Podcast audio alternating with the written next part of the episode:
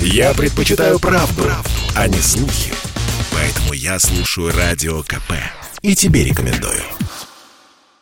Экономика Донбасса практически остановилась э, в 2014-м из-за войны. Из-за введенных санкций были разрушены все экономические связи. Исчезла банковская система, исчезла э, даже э, гривна. Поэтому Донбасс вошел в рублевую зону вынужденно. Там перестали платить пенсии. И много лет работавшие заводы, они не все закрылись, принадлежавшие украинским олигархам, платили налоги в бюджет. По сути, рабочие Донбасса оплачивали своими деньгами антитеррористическую операцию, которую Украина вела против них. А, но как бы разрушить эту систему было не, невозможно. Получилось бы 100 тысяч безработных. Никакие бюджеты и социалка этих республик не выдержали бы такого количества числа людей без работы, был бы социальный взрыв. Поэтому это терпели.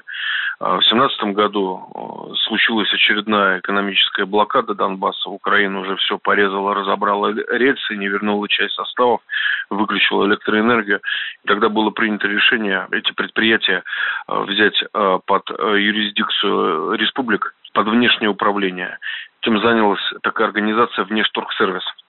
Это была организация-агрегатор, у нее не было денег, она всего лишь наладила технологические цепочки связи между работающими заводами, там же непрерывный цикл, и кое-как организовала вывоз продукции и продажу за границами мятежных республик.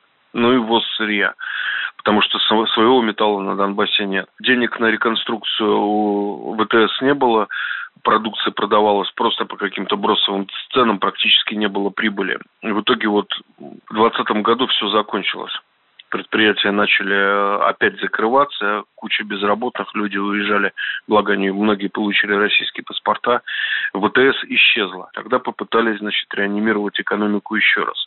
В июне на Донбасс пришел инвестор, Курченко, посмотрел заводы, запустили сначала 7 предприятий, вот сейчас их уже 8. Через полгода, когда инвестор показал, да, что у него есть деньги, что он вкладывает их в предприятие, что он может организовать работу, э, экономика Донбасса получила от России такой пряник или приз были сняты все таможенные ограничения на вывоз продукции. Потому что вот вся продукция из Донбасса продавалась по квотам для государства Украина. То есть ее только ограниченное число могло попасть на российский рынок. Теперь эти квоты сняли, признали все сертификаты на продукцию. И самое главное, продукцию Донбасса допустили до э, рынка госзакупок в России. А это рынок гигантский. Вот, и даже несмотря на такое плачевное состояние экономики, вот 20-й был провальный год пандемийный, экономика Донбасса показала вот чистую прибыль 50 миллиардов рублей.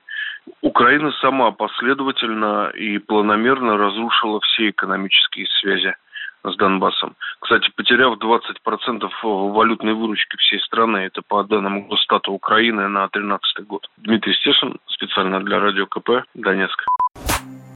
Я слушаю Радио КП, потому что здесь всегда разные точки зрения.